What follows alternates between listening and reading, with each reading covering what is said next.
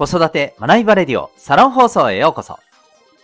親子の個性、社会性の発揮をサポート、未来の勇者育成コーチの前城秀人です。今日もお聴きいただきありがとうございます。親と子供のコーチングを通して、お子さんが周りから得ようという考え方よりも、周りの力になろう、貢献しようという考え方を持ち、豊かな人間関係を築く力を磨く。そんな教育のサポートをしております。こちらの放送では、サロンメンバーの皆さんに向けて、子育て、パートナーシップ、ワークライフバランスに役立つ知識やスキルを毎日一つお伝えしております。さて、今日はですね、揺るがない人の中にあるものというテーマでお送りしていきたいと思います。まあ、これ、子供も大人も関係ないような気がしますね。えー、はい、揺るがない、え、自分というものを持ってる人って、やっぱりこの感覚、考え方、視点があるんじゃないかなと、そんなお話をさせていただきたいと思います。えー、ぜひ最後までお付き合いください。はい、今日はですね、あの、揺るがない、まあ、自分の中の軸を持ってる人ということについて、まあ、その要素、それを身につけるためにということでお話をさせていただこうと思います。まあ、子供も大人もこれがやっぱり身についてくると、もちろんね、あの人間ですんで、一生揺らがないってことは絶対ないと思うんですけれども、基本これがしっかりと備わっていると、まあ、いろんな物事がうまく回ると思うんですよ。やっぱりコワゴワとやってる人よりも、自信を持ってやってる人の方が、基本的にはうまくいきますからね、どんなこともね。うん。えー、そういう意味合いで、えー、まあ、自分の中の揺らがないものをしっかりと持つっていうのは、まあ、ある意味ですね、えー、様々な知識やスキルなんかよりも、まあ、最強の、その人のね、まあ、人としての強さ、うん、っていうところにね、えー、つながっていくものじゃないかと思います。じゃあ、それって何だろうかっていうことで、まずですね、えー、一つ目はですね、やっぱりこれはですね、知識、経験、はい、こういったことになると思います。もうあの、月並みですけどね。はい。えー、どれだけやっぱりこう、学んで、えー、知識を得て、スキルを得て、またそれを経験して、うん、当然行動実践も必要になってきますよね。はい。これがやっぱりどれだけあるかっていうことは、もう間違いなく、えー、必要になってきますよね。うん。ただ、これが、やっぱりこう、偏った知識だったり、中途半端な知識だったり、えー、していくとですね、うん、まあ、ちょっとした、そう、自分が知らない部分とかですね、えー、自分が、まあ、ハッとするようなね、えー、こんなちょっとしたハプニングにすぐ、まあ、揺らがされてしまう。で、動揺してしまう。で、どうしようかどうしようかって判断できなくなる。えー、というところがありますので、二つ目に必要なのは、これバランスなんですよね。まあ、言い換えたら、バランスのある知識、経験っていう風にとってもいいんじゃないかなと思うんですよ。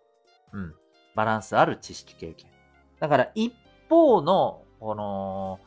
ものの見方ではなくて、えー、もう片方のね、ものの見方。うん、まあ、それこそ、あのー、ね、まあ、この間もちょっと話しましたけれども、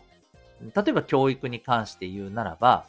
えー、まあ、勉強って、その、大事なのか。それとも、勉強なんかよりも、なのか。まあ、これ、どっちも僕は見るべきもの、聞くべき部分ってあると思うんですよね。だから、どっちか片っぽだけの知識ばっかり集めて、いや、なんか、今はもう勉強じゃないよとかね、もうそれしか言えないみたいな感じになるんじゃなくて、えー、ね、やっぱりこう、勉強っていうところの、まあ、利点とか、あのー、そういったところもきちんと見るべきですよね。うん。で、そのバランスを、こう、踏まえたその先の、これ三つ目ですね。えー、自分の中での納得感だと思うんですよ。うん。そう。自分の中でまあ、このバランスある様々な深い知識を得た上で自分の中でそれを、えー、散々散々こねくり回して考えた上で自分の中での納得感とともに自分はこうだっていう軸が出来上がると思うんですよね。で、えー、やっぱりですね、この勘違いされてしまってるところが、こう偏った軸ば、偏った軸の意見、考え方、えー、ばかりえー、すごくたくさん集めてですね、だから自分はもう揺るがないっていう風になっちゃってる人は結構いると思うんですよ。子供も大人も。これは、まあ、本当張り子の虎じゃないですけどね。うん、そういう風になってしまうと思うんですよね。うん、だから、あの、強固なね、こう、揺るがない自分を見つけていくまでには、いろんな考え、知識に揺らがされるべきだと思うんですよ。逆説的ですけども。うん。いろんな方向を見て感じて学んで揺らがされてきた人が、その最後の最後に、えー、自分の軸っていうものを本当にね、揺らがないものをバシッと持つことができるようになると思うんです。まあ、ですのでね、えー、繰り返しますと、まず1個目はですね、えー、知識、経験。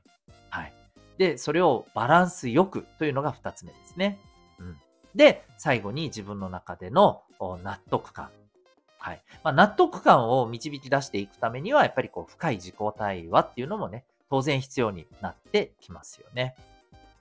はい。というわけで、いかがでしょうか。あの、正直私自身も、これって、やっぱりこう、教育という部分においては、まあ、正直自分の中ではだいぶそれができてきたなと思っています。でも、まだじゃあ完全に、えー、揺らがないところまで行ってるかっていうと、まだまだね、うん、あの、学ぶところはあると思います。でも常にバランスをやっぱり考えて、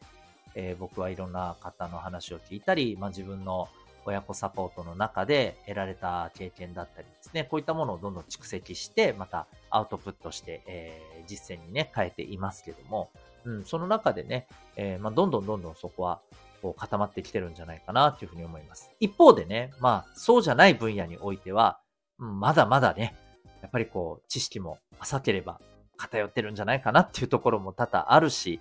うん、あこの辺はですね、えー、まだまだ修行が必要だなというふうに思っております。はい。あの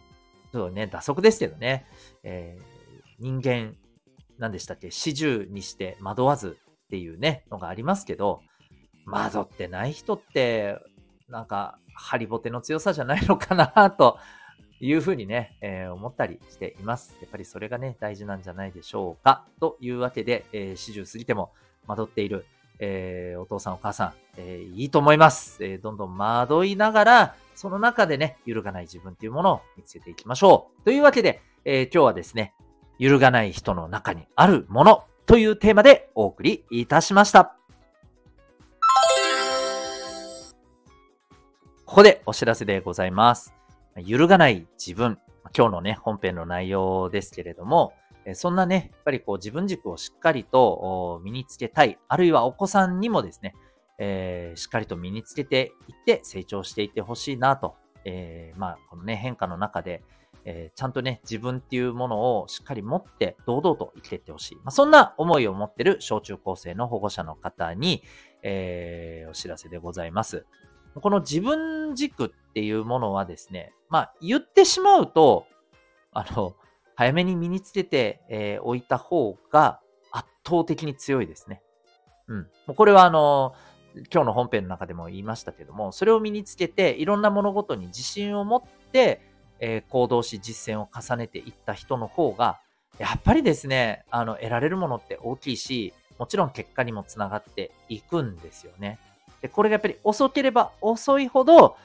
もちろんね、あの、遅いから間に合わないということはないですよ。でも、早くから始めた人と比べてみると、正直、ものすごい差がついてしまうというのも事実だと思います。というわけでですね、えー、ぜひ、あのー、早めにお子さんにはですね、この自分の軸っていうものを持ってもらうことが大事なんですが、まあ、そのためのサポート。これがですね、B カラフルの親子コーチング、えー、セルフアクションコースでございます。えこのコースの内容はですね、まコーチングというアプローチをベースに、えお子さんが自分自身が本当に目指したいものっていうのをこう深い自己対話、今日もありましたよね。えこういったものをコーチの力を借りて、え通していくことによって、まあ、自分の中の本当にしたいこととかね、えー、頑張りたいこと、目標、目的を見つけていきます。はい。また、さらにですね、えー、お子さんのこの状況によってはですね、まあ、お子さんの持っている自己理解を促すための特性の診断だったりですね、強みの診断だったり、あるいは、えー、お子さんがですね、まあ、今後生きていく上で、えー、社会の中でですね、自分の望む人生を作るために必要な成功の習慣、人間関係で役立つ心理学、またお金でね、え失敗しないための金融教育。こういったことも合わせてやっていきます。はい。まあ、令和の時代のですね、えー、帝王学を学ぶための個人サポートというふうに考えていただければいいかと思います。えー、このサポートプログラム、なんと、えー、お家で、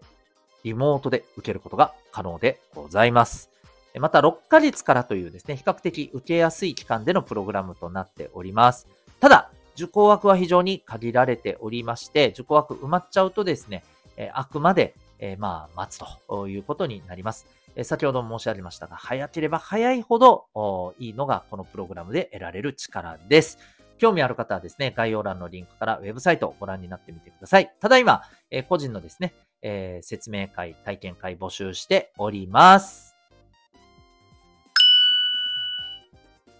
ここまでお聴きいただきありがとうございます。エンディングトークでございます。あのー、全然なんか脈絡ないんですけど、皆さん、差し草っていう言葉聞いたことありますか？あの、実は、えー、とてもね、スーパーフードとして注目されている、まあ、植物なんですけど、えっ、とね、実は、あのー、最近、この正体を知ってめちゃくちゃびっくりしました。あの皆さん子供の頃にですね、えっ、と、洋服によく種がひっつく、あの白い花びらのね、あの、お花がついてるあの雑草みたいなのいっぱいあったの覚えてますか？子供の頃。まあ、最近もありますけどね、今もね。うん。あれらしいですよ。ちょっとびっくりしません？あの、聞いて僕は非常に衝撃的でした。えー、あんなんいっぱいあるやんみたいな。でも意外とね、宝ってえー、足元にね、あったりするのかもしれませんね。とか、ちょっといい感じにまとめてみました。はい、えー。それでは最後までお聴きいただきありがとうございました。また次回の放送でお会いいたしましょう。学び大きい一日を